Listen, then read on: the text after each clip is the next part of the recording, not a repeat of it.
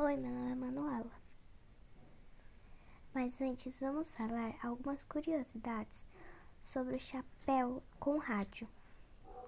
Muitas ideias nunca saíram do papel e estão registradas em patentes que soam cada vez mais excêntricas e absurdas. Era feito com metal, luzes, fones e eletricidade. O chapéu com rádio foi um ponto negativo para a população, pois a eletricidade era fraca em alguns lugares, então não funcionava direito. E aí, gostou do nosso podcast de Eixa sobre as invenções que não deram certo? Parte 2.